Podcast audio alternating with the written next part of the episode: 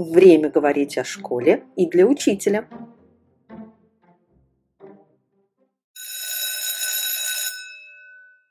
А мы продолжаем наш разговор с Алексеем Обуховым о психологической подготовке к экзаменам. И если в прошлом выпуске мы говорили о том, что можно и нужно делать здесь и сейчас, чтобы экзаменационный период для выпускников проходил как можно более спокойнее и результативнее, то сегодня обсудим ряд рекомендаций, которые можно использовать для стратегической подготовки к экзаменам. Оставайтесь с нами, будет интересно и полезно. А не стоит ли расширять сферу подготовки ну, к экзамену еще психологической подготовкой родителей, потому что ведь они очень сильно давят на детей, ну, если те, кто давят. Не стоит ли там, начиная с 11 класса, первых там, или с начала 9 класса, уже как-то работать и с родителями, объясняя, что мир не рухнет.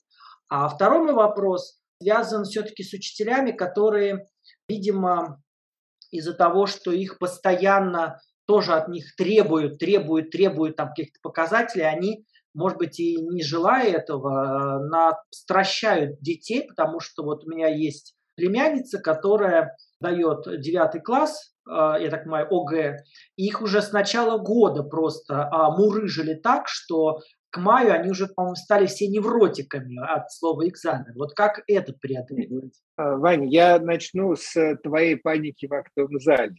Это как раз тоже, когда нужно владеть очень простой технологией, чтобы из этой прострации выпадать, то есть понимать, с чего начинать. То есть если вы в экзамене предполагается, например, что ты сам выбираешь тему, то это очень простая там техника, э, очень важно связана с визуализацией, когда ты, допустим, выписываешь эти четыре темы и а, имеешь какие-то там базовые 3, 4, 5 критериев, по которым ты считаешь там, вот ты лучше владеешь этим или этим.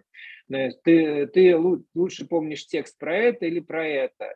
Ты, то есть в этом плане вот просто вот там вот плюсики, минусики, да, с точки зрения весов, потому что технология выбора на самом деле тоже требует обучения. И вот самые простые технологии выбора там из трех или четырех, взвешивание плюсов и минусов, и таким образом, грубо говоря, чисто технически, где оказалось плюсов чуть больше, все это выбор который совершен не как бы э, разумом непонятным на основании, и как это сделано.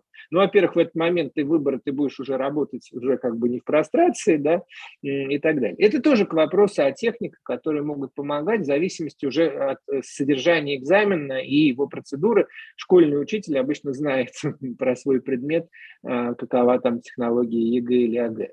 Другой момент в отношении подготовки родителей. Да, те школы, которые действительно ну, как-то системно сопровождают подготовку к итоговым экзаменам государственной аттестации учеников, они обязательно работают с родителями, настроя родителей, чем помощь родителям. Другое дело, что родители, родители рознь. А, мы понимаем, что сверхставки на ЕГЭ – это определенный контингент семей, есть другой контингент семей и вот и мы сейчас со студентами были в экспедиции в сельской школе, но там, правда, там в 11 классе, например, только одна девочка, и она сама по себе звезда, и вообще никто за нее не переживает, потому что все абсолютно уверены, что она все прекрасно сдаст. И общаясь с этой девочкой, это тоже эта уверенность появляется даже у совершенно сторонних людей. Другое дело, что там бывают такие семьи, которые, например, трудно как-то даже влиять на родителей, чтобы дети доходили до школы. Да? То есть нужно понимать, что есть такой континент семей, и бывает э, с точки зрения помощи сдачи экзаменов, что просто ребенок дошел до ЕГЭ, его сдал, что это тоже зачастую немаловажная задача. Другое дело, что э, в отношении и вот этого настроя и родителей, и педагогов, мне, например, всегда было интересно еще с момента введения ЕГЭ, ну, э, я помню эти все процессы, дискуссии, эксперименты по регионам до, до начала этой практики. Мне это было интересно, а, ну, не как ну, уважаемому Виктору Александровичу Болотову, как эта система внедряется, а с точки зрения, как она принимается и начинает работать на уровне школы, а, учителей, родителей, детей. Я до сих пор вот отслеживаю, но не с точки зрения там, больших данных, а с точки зрения кейса. Вот, например, в прошлом, по-моему, году у нас в Москве было две ученицы с 400 бальными, значит, с 400 баллами за ЕГЭ. Одна из этих учениц, мне немножко иногда легко отслеживать кейсы, одна из этих учениц моя ученица, другая – это ее подружка из дружественной нам школы. А подружка еще с детства при этом. Значит, так получилось. Совпало, не совпало. Ну и какие-то предыдущие года история с, с тубальниками. Мне интересовало, а, непосредственно я общался уже а, с этими выпускниками, а, собственно говоря, что им помогло э, или не помешало получить эти 100 или даже 400 баллов. В каждом разе это был случай как раз не то, что человек бросил всю жизнь к ногам ЕГЭ. Весь последний как минимум год, а то и два, все только крутилось вокруг ЕГЭ. Эти э, ребята жили достаточно полноценной жизнью и интересовались очень много чем. Другое дело, что их интересы совпадали с содержанием той предметности, по которым они сдавали ЕГЭ. А они действительно осуществляли некоторую минимальную подготовку к ЕГЭ с точки зрения освоения технологии и метода сдачи по конкретному экзамену, то есть ну, умение и понимание самого, самой технологии, да, то есть как выстроены эти опросники или там, ну не опросники эти, вот там, в какой системе, что, что и как нужно, как переводить тот смысловой материал, который тебе интересен, в ту форму сдачи, которая предъявляется в ЕГЭ. Но это была небольшая часть подготовки, и то ближе к делу. То есть вот этот важный момент, действительно, вот эта сверхсосредоточенность того же педагога не на содержании предмета, а на сдаче ЕГЭ как цели, это некое вот смещение, которое нарушает, на самом деле, процесс подготовки. А как, возвращаясь, э, цитированной мной Мариной Владимировной Пескуновой, да, ну что такое ЕГЭ? Ну, это вот некая диспансеризация на определенном этапе перехода. Ну, вот относиться к этому нужно. Не. Диспансеризация тоже ведь важный момент. Тебе заранее отслеживают, что ты здоров, там, в чем надо полечиться, в чем не надо лечиться и так далее. Это тоже важный такой э, этап. Ну да, просто диспансеризация проходит раз в год, но экзамены, слава богу, пореже. И в этом плане это такое э, рациональное, спокойное отношение к ЕГЭ, не как к центру вселенной, э, как ни странно, дает большую психологическую готовность учащихся к этой процедуре. И э, чаще всего те учителя, которые сосредоточены не на ЕГЭ, а на сути своего предмета, как ему влечь, вовлечь, как он, как он будет более понятный, которые действительно отслеживают, не в смысле, что они прошли тему, а насколько эта тема присвоена учащимися по ходу дела, по ходу всего обучения, а, это дает значительно больше эффекта. Вообще больше эффекта с точки зрения работы преподавателя. Вот э, известная история, что это так называемое наличие позитивной, конструктивной обратной связи повседневной, с учетом которой выстраивается технология работы э, с классом и с каждым конкретным ребенком, в том числе в форматах, что лучше принимается, понимается и так далее. То есть вот это более важно. А вот то, что действительно а, система, может быть, недонастроена, Хотя как бы система тут не виновата, тут вопрос скорее вот восприятия вот этих моментов. Какой все сфокусированы исключительно на ЕГЭ, забывая про все остальное, такую разбалансировку дают. Так что это действительно к вопросу, как вот мы говорим о саморегуляции на индивидуальном уровне учащегося, сдающего экзамен. Ну, в этом плане можем говорить о саморегуляции на уровне коллектива школы, где это тоже очень важная составляющая, адекватное понимание места э, ЕГЭ в общей структуре жизнедеятельности школы, а не сверх а, ценность его. Мне кажется, очень важно ваше мнение будет по этому поводу. А вот полезно ли учителям сдавать ЕГЭ с точки зрения приобретения какого-то опыта и, может быть, потом трансляции этого опыта своим ученикам? Или это совершенно иная ситуация, иной контекст, и здесь не может учитель дать каких-то уже советов или наблюдений? А, я считаю полезным. Честно говоря, я сам не сдавал. Ну, значит, я не веду в школе предметов, которые требуют сдачи ЕГЭ, но я исхожу из другого. Вот, например, в психологии, в психодиагностике есть, например, железное правило. Прежде чем пройти какой-либо диагностический инструмент и использовать его в работе с кем-то, ты пройди его сам ну, пойми его изнутри. Тогда там какие-либо возникающие, в том числе, вопросы по отношению к этому инструменту или как потом интерпретировать и там, а, обсчитывать и обсуждать данные, а, тебе станет ну, несколько а, понятнее. И в этом плане сдача ЕГЭ учителями не с точки зрения, что учитель, насколько он квалифицирован, не с точки зрения проверяющей инстанции, а с точки зрения полезности для самого учителя. Я считаю, что это очень полезно. Я тут видел даже интервью э, моего друга Алексея Викторовича Голубицкого, директора школы будущего в, в поселке Большое Исаково Калининградской области, который тоже радостно делился своими эмоциями, впечатлениями о сдаче ЕГЭ как, ну, как директора школы и как, в общем, как учителя. А, и он тоже видит в этом ну, большую ценность и пользу для себя, для своей работы с учениками, в данном случае еще и с учителями, поскольку он директор школы, чтобы понимать лучше процедуру изнутри.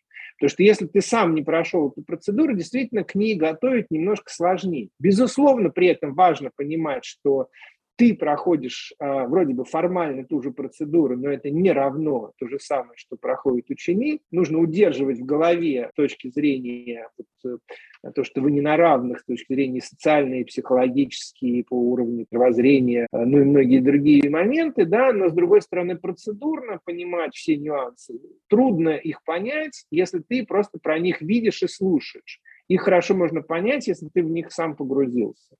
Ну, вообще я соглашусь с этим, потому что я вот как учитель английского языка сдавал ЕГЭ, а, правда, не готовился бессовестный, и поэтому сдал я его так, я бы сказал, на 84 балла, но сойдет. Мне не хватило балла а, до уровня. Вы правы еще в чем? Совсем не а, равные позиции. Но что произойдет, если мы не сдадим? С другой стороны, мне кажется, очень важно показывать ребенку, что ты проходил этот же путь, пусть вы и на разных, э, скажем так, э, позициях, потому что ребенок понимает, что учитель не просто зачитывает ему да, рекомендации или там э, какие-то инструкции, а он был на этом, он представляет, что вообще по-другому время идет, да, там по-другому э, начинаешь э, думать в этом пространстве, совершенно некомфортно, кстати.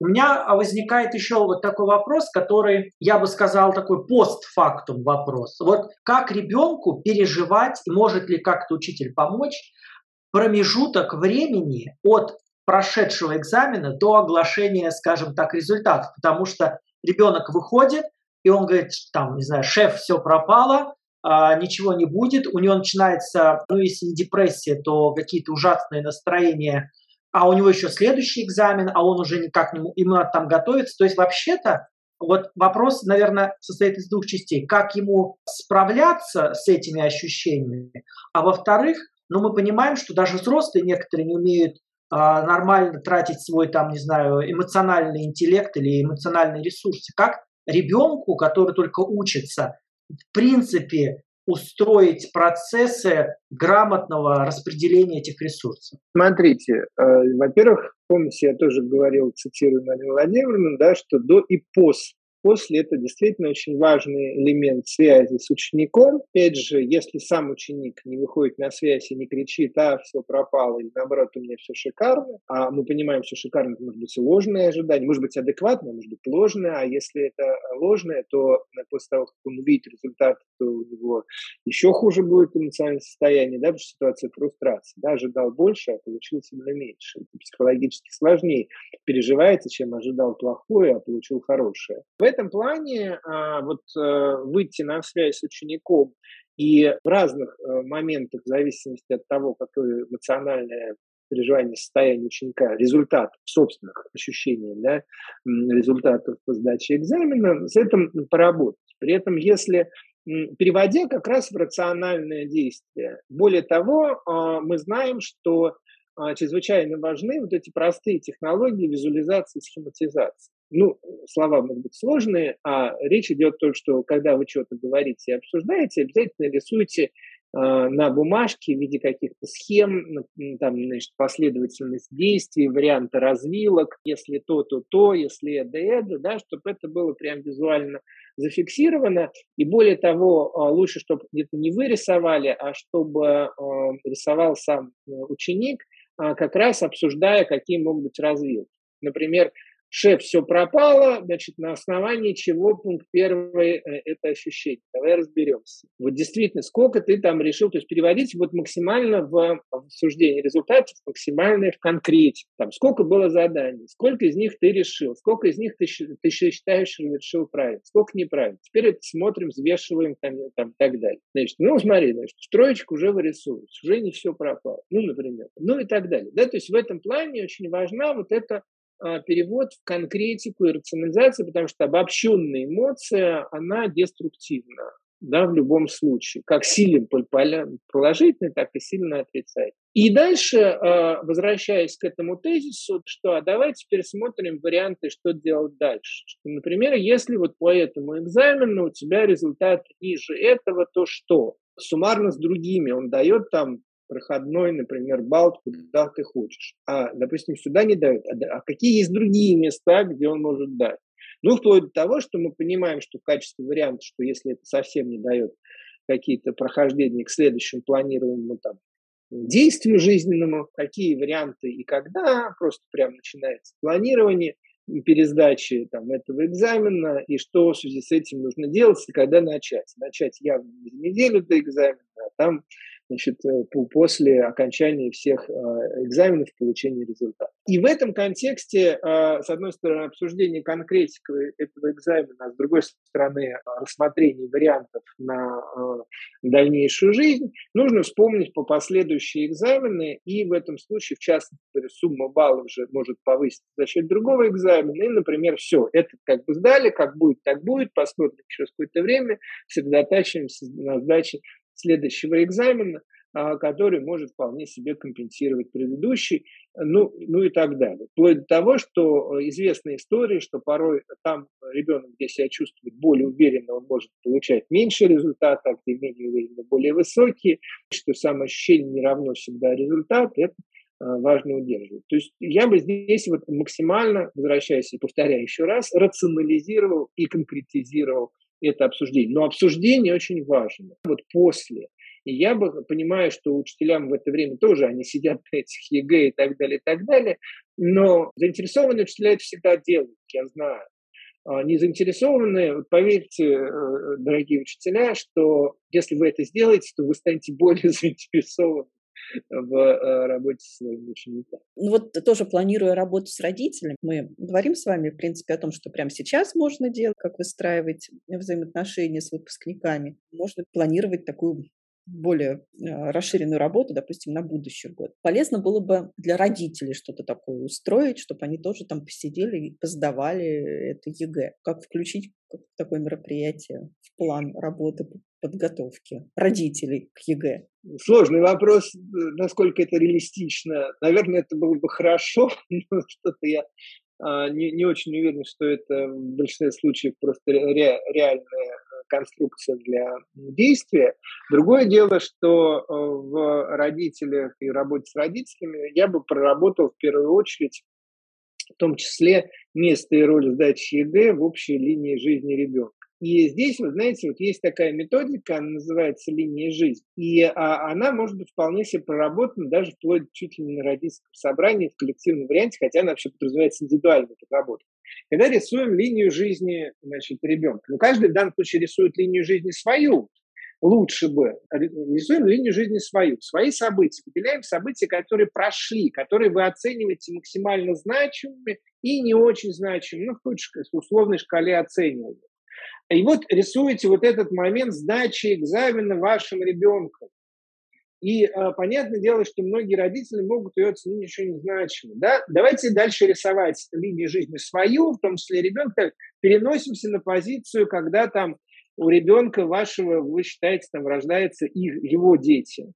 А теперь вот с этой позиции, например, оцените степень значимости сдачи ЕГЭ в той позиции, когда у вашего ребенка рождается ребенок. И вы уверены, что это вот на том же значении, что. То есть когда вот перестройка, что все-таки относительная значимость ЕГЭ, что не знаю, нельзя сказать, что ее нету, но что она все-таки относительна.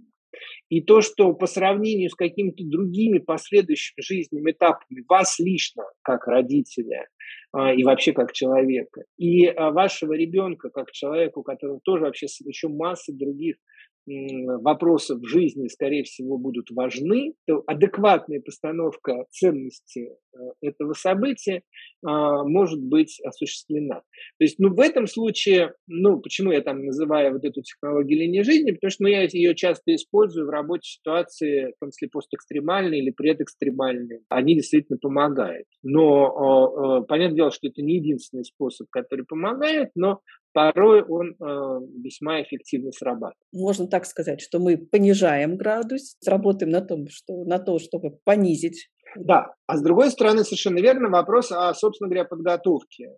А, дело в том, что мы понимаем, что дети а, очень по-разному с точки зрения самоорганизации в той же там подготовке к ЕГЭ. И подготовка ЕГЭ в последний там финишный бросок, она малоэффективна она эффективна чаще всего, когда она равномерно и спокойно распределена, нормирована по течению, ну, как минимум, последнего года. Ну, почему даже раньше не очень эффективно? Потому что мы понимаем, что вот это определение набора Э, как сдача экзамена происходит в последний год обучения. Конечно, если это ребенок делает там, в 10 классе, это лучше. Если это он делает там, только там, в какой-то момент 11 это так далее. Отдельный вопрос, как дается, задается этот набор. Понятное дело, что-то не является элементом выбора в виде математики и э, там, русского языка, но что-то является элементом выбора и очень важно, на основании чего этот выбор совершается учеником и кто ему в этом помогает. В том числе с точки зрения чисто тоже такой же прагматики. Вот что в целом я, уровень определенности у каждого старшеклассника может быть очень разный, зрения, куда я дальше хочу и как хочу и так далее. Но если вот хотя бы какое-то там поле обозначить, да, вот это вот как раз те решений, которые позволяют увеличить множество возможных вариантов, они ну, чаще наиболее выигрышные, когда не только за, за только так, а не иначе. А в этом случае помощь от родителей может быть связана с тем, что помочь э, организовать, не знаю, там просто ну, график жизни э, ребенку, в том числе порой это очень важно, как ни странно, пространственно-временные какие-то моменты, которые бы э, ну, если у самого ребенка не хватает э, уровня самоорганизации, но все-таки помогали ему сосредоточиться на а, подготовке, спокойной подготовке к ЕГЭ, ну, как минимум с начала 11 класса. И это речь идет совершенно о простых э, моментах, связанных с самоопределением того там расписания дня и расписания недели, того пространства и места, как э, ни странно, которое тоже имеет важную самоорганизацию. Вот один мой очень хороший знакомый, очень известный ученый э, Лев Семенович Клейн, социальный антрополог, археолог, историк, он как-то описывал с точки зрения, например, а что ему помогает быть продуктивным в организации своей там деятельности. А он написал, э, даже там в 90 писал какую-то там вот книга, при том вот такой толщины, там, и, и содержательной, и не, не повторяющей предыдущей, да, то есть очень высокий уровень работоспособности. И он, например, описывал, что ему это очень важный момент, как ни странно, вот такой прям выработка условно-рефлекторных связи, что вот он, у него должно быть некоторая зона, место по-своему расставленное, куда он приходит, и вот там его ничто не отвлекает, он начинает этим заниматься. Прям сел, и это как бы связано с, вот, с видом деятельности. И в этом плане, как ни странно, не всегда удобно, что за одним местом у тебя разные виды деятельности что вот, вот разное это в другом месте, а вот сюда пришел, сел, и вот у тебя вот эта обстановка помогает. Плюс вот этот момент, тут тоже главный родитель, чтобы не перепутали, что это то гиперконтроль, он помогает, а не в смысле помощь самоорганизации. Да? Тут очень важно родительская помощь именно в самоорганизации, что если ребенок не хочет, а контроль со стороны взрослого, то это обратная помощь. И здесь э, важный момент. Мы знаем, что зачастую, когда ты начинаешь заниматься такой деятельностью, которая, может, тебя не очень увлекает, ты рад бы переключиться на что-либо другое. Переписку с друзьями в ВК, там, просмотр ролика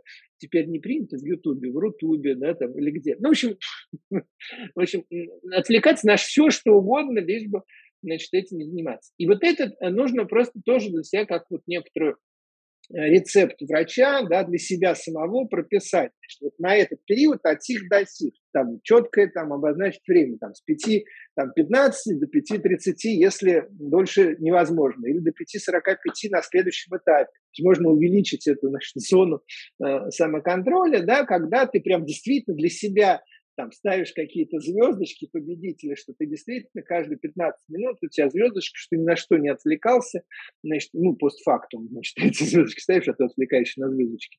Вот, значит, что ты был сосредоточен именно на этой задаче а, проработки какого-то материала в контексте подготовки к экзамену, а не масса еще чем замечать. То есть вот тут вот эти микроприемы, связанные с помощью самоорганизации, они помогают. А задача родителей действительно вот в этом плане договориться, что действительно вот с этого каждый день, например, там, с таких-то до таких-то, я, как родитель, не подхожу, ничего не спрашиваю, значит, э, не отвлекаю, не, не требую, а что, когда ты будешь готовиться. Это время, которое вот на саму организации там самого учащегося. Здесь очень важны вот эти моменты, Э, не повышение контроля над э, ребенком, а помощь, предоставление э, новых инструментов по самоорганизации и вот пространственно-временное вот содействие возможности. Опять же, мы тоже знаем, вот особенно сейчас ситуация дистанта, да, когда, как говорится, образование зашло в дома,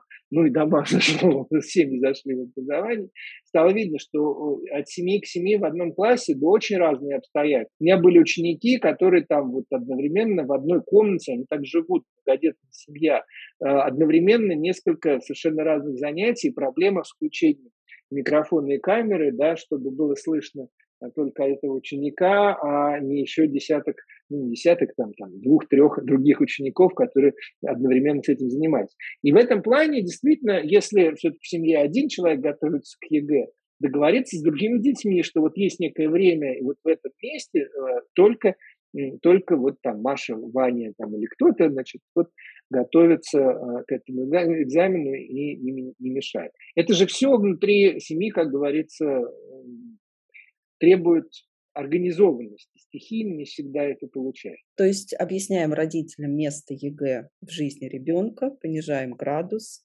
даем, вооружаем родителей тоже разными такими способами, как они могут помочь самоорганизоваться, разные технологии. Мне кажется, очень полезный сегодня разговор был. Иван, у вас еще есть вопрос, я вижу.